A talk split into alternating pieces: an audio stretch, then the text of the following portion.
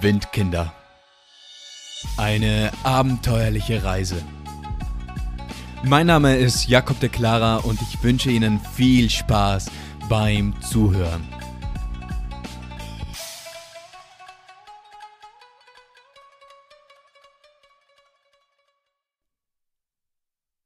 Wasserschlacht und Schnarchnase. Und weiter geht's mit einer neuen Episode hier bei den Windkindern bereits. Episode 39. Nächstes Mal 40. Ah, schönes Gefühl, schöne Sache. So, was gibt es aber heute zu erzählen? Wo sind wir das letzte Mal stehen geblieben? Oh ja, in Ayutthaya. Und da erstmal, also das letzte Mal, da dachte ich mir, also, okay, Ayutthaya. Also, es ging ja darum, da meinte ich so, ja, okay, da, da gab es den Glauben an den Geistern, an bösen Geistern und deshalb verließ man dann die Stadt irgendwann und gründete dann so Bangkok und hin und her und ich meinte da schon, ja, das weiß ich so von Hörensagen, also das wurde mir irgendwann mal erzählt und das hat sich so in meinem Kopf irgendwo eingebürgert und ich dachte mir immer so, ah, ja, interessante Sache, interessante Geschichte. Aha, so ist das gelaufen. Ja, das muss schon ein krasser Glaube gewesen sein, wenn man das Ganze, die ganze Stadt aufgibt, weil man an Geister glaubt und hin und her. Und ich dachte mir so, ja, aber wirklich? Also ist das jetzt wirklich so gewesen? Und deshalb musste ich jetzt mal so ein klein bisschen Recherchearbeit da mal so betreiben und ja, da kam jetzt vielleicht klitzeklein bisschen was anders raus, als wie eben die Geister waren dafür jetzt verantwortlich. Nämlich, was habe ich rausgefunden? Also es war im Jahr, im April 1767. Ayutthaya war damals bereits jetzt seit, seit mehr als 300, mehr als 400 Jahren bereits eine große, eine wichtige Handelsstadt. Und jetzt im April 1767, da standen jetzt Birma, stand jetzt der birmanische König, also der König aus Burma, mit seiner Armee vor den Toren Ayutthayas und griff es an. Und sie eroberten die Stadt und sie machten sie eigentlich mehr oder weniger dem Erdboden gleich. Also alles wurde zerstört, es wurde niedergebrannt, es wurde, alle wurden vertrieben und ab diesem Zeitpunkt war Ayutthaya mehr oder weniger nur noch eine Ruine. Also da war jetzt nichts mit freiwilligen Verlassen der Stadt, weil man an Geister glaubt. Also der Geisterglaube, es wurde na, des Öfteren da jetzt erwähnt. Der Geisterglaube, der, der war auf jeden Fall präsent. Also der, der spielte tatsächlich eine Rolle. Aber also der spielt ja auch heute noch in Thailand eine große Rolle. Also der, der Glaube an Geistern, der ist maximal präsent. Also auch wenn wichtige Lebensentscheidungen beispielsweise getroffen werden, dann befragt man eben die Geister. So wie bei uns jetzt beispielsweise ja, naja, manchmal, also wer gläubig ist und zum Beispiel an Gott glaubt oder an Jesus glaubt, naja, bei solchen Entscheidungen, da wenden sich dann ja auch diese Leute an, an ihren Glauben so für Unterstützung. Und das in Thailand, dann sind es halt verschiedene Geister. So, findet man auch noch heute eben. Aber eben, damals, das war jetzt kein mehr oder weniger friedliches Verlassen, sondern genau das Gegenteil. Die Stadt wurde überrannt, die Stadt wurde niedergebrannt, die Stadt wurde zerstört und das war jetzt der Grund für das, für den Zerfall und Verfall von Ayutthaya. Und eben diese Ruinen, die schaute ich mir da jetzt in diesen paar Tagen an welche ich in Ayutthaya verbrachte, und dann war ja eben mein Problem mit den zwei Tickets, dass der Noah und meine Mutter gleichzeitig oh, zwei Bustickets für mich gekauft hatten, und ich verkaufte dann eines weiter an einen, der was im selben Hostel mit mir war, im Stockbett unter mir schlief und ich es somit mit per Zufall mit einem Ohr so mitgehört hatte, so dass er ein Ticket braucht und dann ja, ging ja alles prächtig aus. Und dann war aber das Ding, dass irgendwie mehrere Optionen jetzt für unseren Pickup, also für, also für unseren unsere Bushaltestelle, wo der Bus kommen sollte, uns angegeben worden und dann war das mal eine riesengroße Arbeit mit Telefonaten und E-Mails und hin und her und warten und schauen und aha, bis wir rausfanden, wann und wo wir sein mussten. Und das war jetzt ein gutes Stück entfernt, sieben Kilometer. Und wir waren so, okay, dann mal machen wir uns auf den Weg. So, und anfangs eben Also wir marschierten hin, denn keine Öffis fuhren, kein Taxi war irgendwie erreichbar, kein Grab, also keine, da was, ja, Grab, ich glaube, ihr kennt es alle. Ähm, wir mussten laufen. So, sieben Kilometer waren es und wir machten uns auf den Weg. Trali, tralatra, hopsasa, wir wanderten da die Straße entlang, sieben Kilometer ist ein gutes Stück und wir hatten nicht mal allzu viel Zeit und das Gepäck auf unserem Rücken und wir waren so, okay, okay, wir müssen schon ein bisschen schnell gehen, gell. Und dann gingen wir und gingen wir und schauten auf die Uhr und waren so, ah, es, es, es, es, es kann knapp werden und gingen weiter und gingen weiter. Ah, es wird verdammt knapp und gingen weiter und gingen weiter. Ah, ich glaube, wir schaffen das nicht mal und gingen weiter und gingen weiter. Ah, wir schaffen das ganz sicher nicht mal. So, wir standen jetzt irgendwann da am Straßenrand. Wir wussten, okay, wir haben noch einiges zu laufen. Aber zu Fuß kommen wir nicht rechtzeitig hin.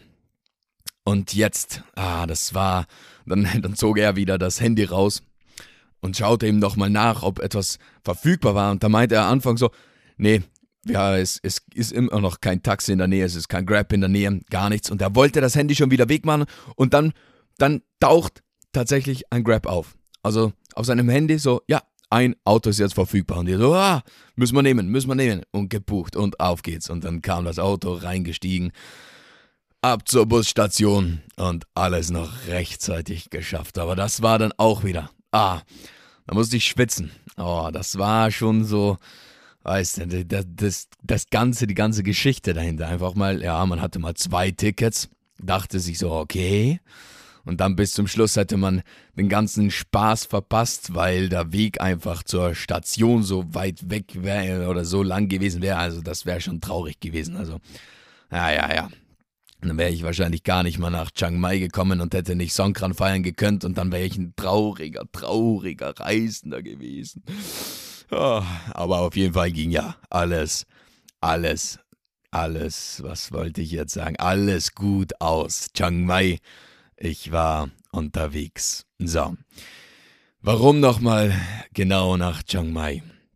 Naja, das hat er jetzt genau, na, es waren doch einige Gründe. Also das, die Frage, die was ich mir stellte, war, wo will ich Songkran feiern? Songkran, thailändisches Neujahr, eine riesengroße Festlichkeit. Also man erzählte mir so, ja, was man da alles erlebt und was da auf den Straßen abgeht, was da alles passiert und hin und her und die Emotionen und ah, hin, ah, also die, was mir davon erzählten, die waren alle überwältigt von dieser Festlichkeit, von diesen Festtagen. Und ich dachte mir so, okay, wo feiere ich das? In Bangkok oder Chiang Mai?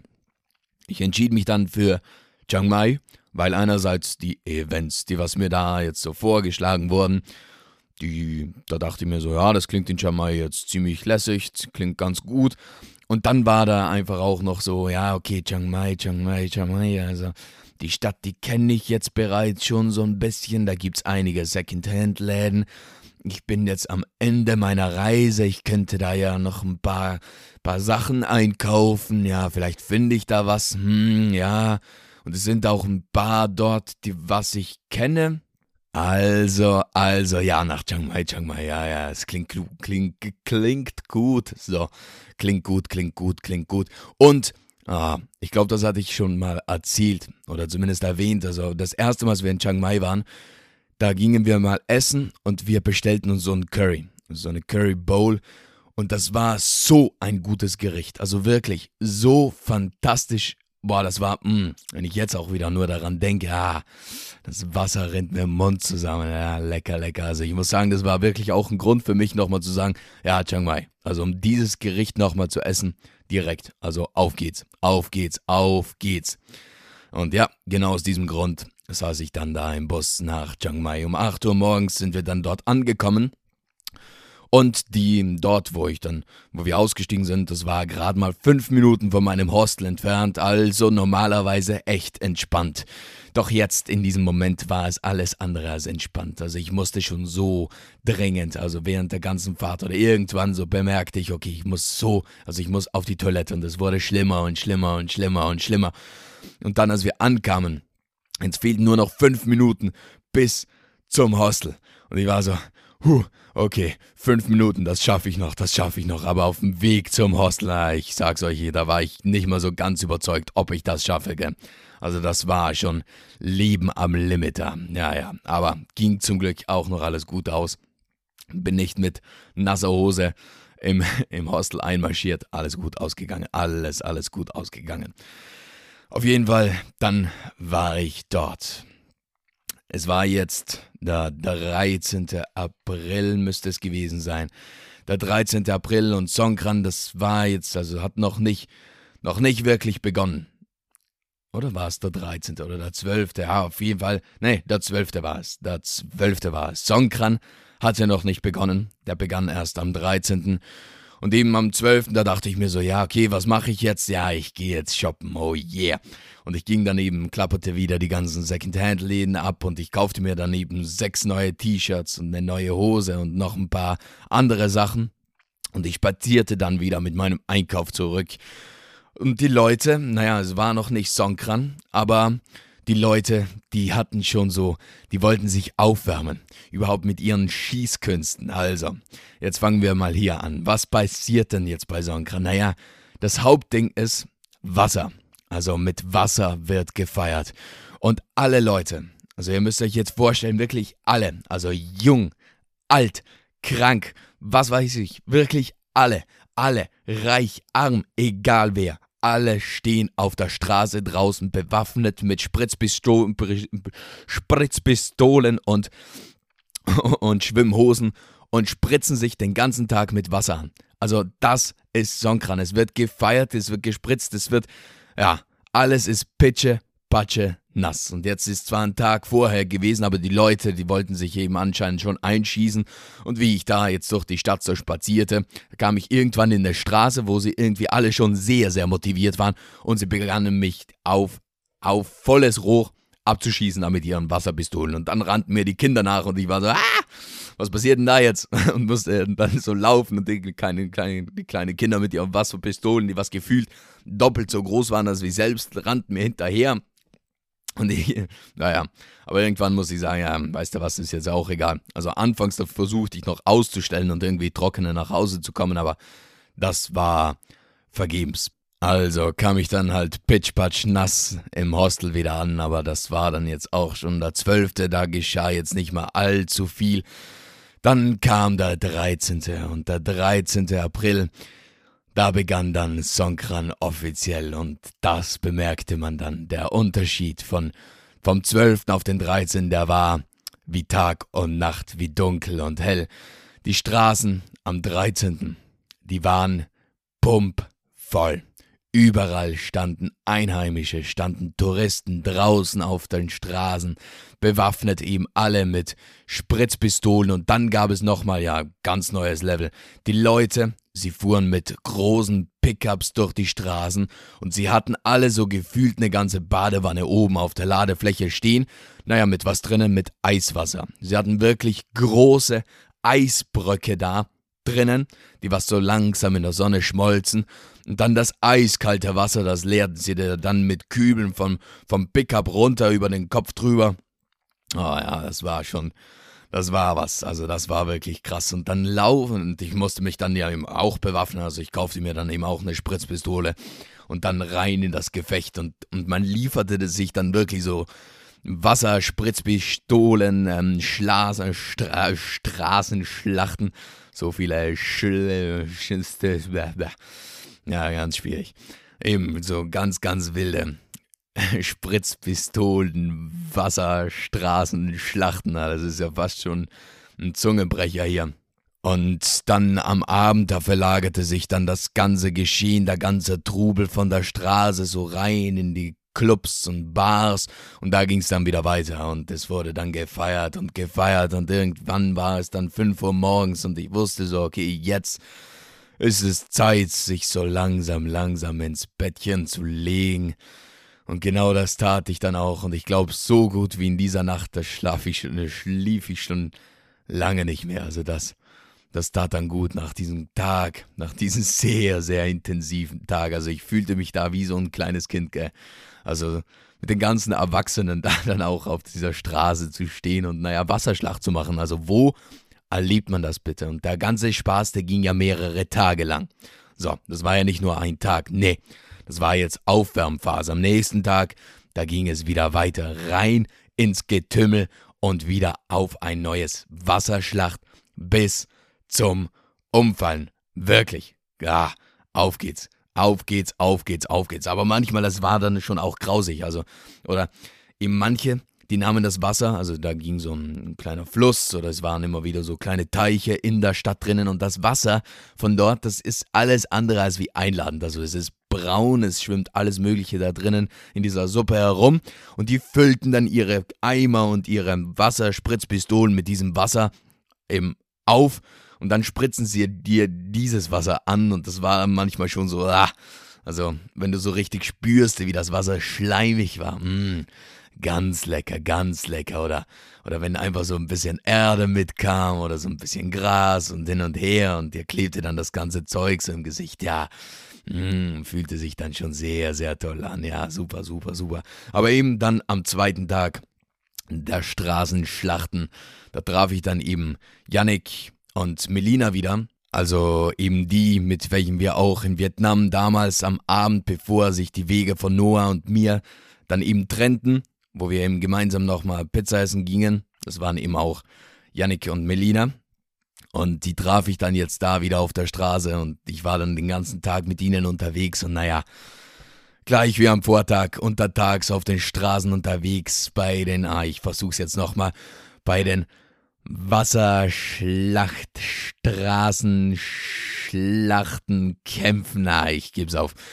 Auf jeden Fall untertags auf den Straßen unterwegs, abends dann wieder rein in irgendwelchen Clubs und es ging dann wieder bis, bis irgendwann am Morgen beinahe wieder und dann wieder zurück ins Bett und es war wieder so, ah, schöner Tag, schöner Tag, schöner Tag, schöner Tag und dann der dritte Tag, der 15. da war dann aber die Energie wirklich am Ende. Also die Leute, die feierten zwar immer noch auf den Straßen, aber bei mir persönlich zumindest, da war jetzt Ende Gelände. Also ich schaffte es nicht mal. Also meine Haut, die hatte gefühlt am nächsten Tag immer noch die ganzen Runzeln und, wie sagt man das auf Hochdeutsch? Ja, ja, ist egal. Runzeln. Schönes Wort. Äh, also die ganze Haut, die war noch aufgeweicht und ah, also ich muss sagen, da am dritten Tag, da hatte ich nicht mal jetzt so Lust, so große Lust auf Wasserschlacht. Das war jetzt wieder mal, also das Pensum an Wasser und Spritzpistolen. Das war jetzt mal gedeckt, gedeckt für eine gute Zeit und deshalb dachte ich mir so, ja, weißt du was, jetzt nach diesen ganzen anstrengenden Sachen da, jetzt brauche ich, jetzt brauche ich zwei Sachen. Erstens mal das Curry, von dem ich vorhin sprach, also das Gericht, wo ich sagte, ja, deshalb würde ich auch nochmal nach Chiang Mai fahren, also nur dafür. Und ja, das zeigt dann auch mein Reisetagebuch-Eintrag denn für diesen Tag. An diesem Tag, da schrieb ich genau eine Sache in das Tagebuch rein und das war eben folgendes. Jetzt erst habe ich ein Penang Curry gegessen mit Reis. Geschmacksorgasmus, also das war mir das Einzige, was so, wo ich mir dachte, okay, das muss ich jetzt so dringend festhalten an diesem Tag, dass ich es direkt mal aufschreibe. Ja. Und das Zweite war dann eben eine Massage, eine thailändische traditionelle Massage. Wir waren ja jetzt bereits, oder ich war jetzt bereits des Öfteren in Thailand unterwegs, aber ich hatte mir, also so eine Massage, das, das fehlte mir jetzt noch an meinen Erfahrungen da in Thailand. Und deshalb dachte ich mir, es ist jetzt so der, die Endphase der Reise. Wenn nicht jetzt, dann komme ich gar nicht mehr dazu. Also heute, da brauche ich mal, da gehe ich mir jetzt mal so eine Massage machen lassen. Und genau das tat ich dann auch.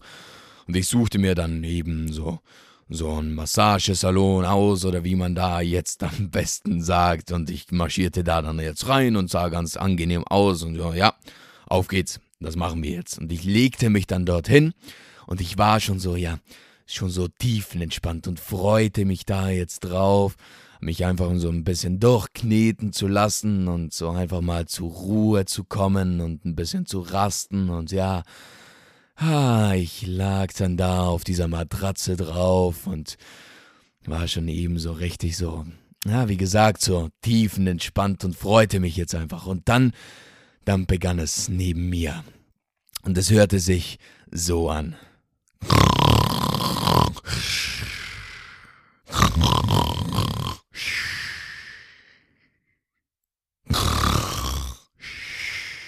Oh ja. Genau das hatte ich mir gewünscht. Genau das fehlte noch so für, für das letzte bisschen Entspannung. Ah ja, dieses tolle Schnarchen, das werde ich niemals vergessen. Also direkt neben mir lag ein großer Mann, richtig schön übergewichtig. Und er schnarchte und schnarchte mit seinem ganzen Körper. Ah, Gerade so, dass es mich nicht aus meiner Matratze da jetzt raus vibrierte. Also das war, war das ein Genuss. Und anfangs, da war die Hoffnung noch da. Okay, jetzt mal vielleicht, ja, für ein paar Minuten, dass er da jetzt ihm schnarcht. Kann ja sein, vielleicht dreht er sich ein bisschen oder was weiß ich und er hört dann auf. Nee, also meine Massage, die dauerte eineinhalb Stunden oder so. Und ich weiß nicht, welches Paket dieser gute Herr einmal und Gott sich da gekauft hatte, aber von ganz zu Beginn bis ganz zum Ende von meiner, von meiner Massage lag er neben mir und schnarchte und schnarchte und schnarchte und irgendwann, irgendwann, also ich, wir waren nicht alleine da, also es war nicht nur er und ich und unsere Masseusen da, nee, es waren noch andere, die was da sich massieren ließen und irgendwann, naja, wir lachten einfach nur, also das war ganz, ganz, ganz, ganz eine tolle, ganz ein tolles Massage, Erlebnis. So. Und auch das, boah, die Massage selbst. Also ich war so, okay, also Massage hatte ich bereits so manches Mal und es war jedes Mal so ziemlich angenehm. Also, aha. Ich muss sagen, das ist schon etwas, was ich ziemlich feier. Aber das war jetzt nochmal ein ganz anderes Level. Also die, die war meine Masseuse da, die stieg tatsächlich auf mich drauf und zog dann meine Arme hinter meinen Rücken zurück und stretchte und dehnte mich. Also das war schon, boah, mein Gesicht, also ich weiß nicht, wie es aussah, aber ich musste es anscheinend ziemlich verzerren, denn immer wieder fragte sie dann so wirklich mit einem sehr, sehr fragenden und beinahe schon so, schon so sich Sorge machenden Gesicht, so ob bei mir alles okay sei und ich so, ja, ja, passt schon, ja können gerne weitermachen. Sehr, sehr angenehm und entspannend. Aber ja, in manchen Momenten, das waren wirkliche Schmerzen, die was, da, die was da in mir ausgelöst wurden. Aber, aber es war auf jeden Fall eine Erfahrung und ist mir auf jeden Fall im Kopf geblieben. So, überhaupt das Schnarchen, also das hat schon einen Eindruck hinterlassen. So, auf jeden Fall, ja, Songkran Songkran, Songkran, Songkran. Also ich muss sagen, eben, das dauerte dann so drei Tage an. Und das war dann auch für mich dann eben das Ende.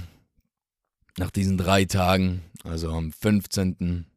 ging es dann, am 15. Jahr, am 15. abends, ging es dann für mich auch wieder, nee, am 16. am 16. ging es dann für mich auch wieder, hieß es für mich wieder Abschied nehmen von der Stadt und eben auch von Yannick und Melina. Und dann hieß es wieder, ja, ab zurück nach Bangkok, ab zurück in die Hauptstadt. Und das ist dann wirklich die, naja, beinahe allerletzte Etappe. Das letzte Mal Bangkok, das letzte Mal Thailand. Und dann geht es auch schon wieder zurück nach Europa. Aber was ich da dann noch alles erlebte in diesen letzten Tagen, na, es war auch noch so einiges, aber davon, davon erzähle ich euch dann beim nächsten Mal. Das war die heutige Folge von Windkinder. Eine abenteuerliche Reise. Hat dir diese Folge gefallen und bist du nun gespannt, was wir sonst noch erleben, dann bleib dran. Also, bis zum nächsten Mal und Tschüss.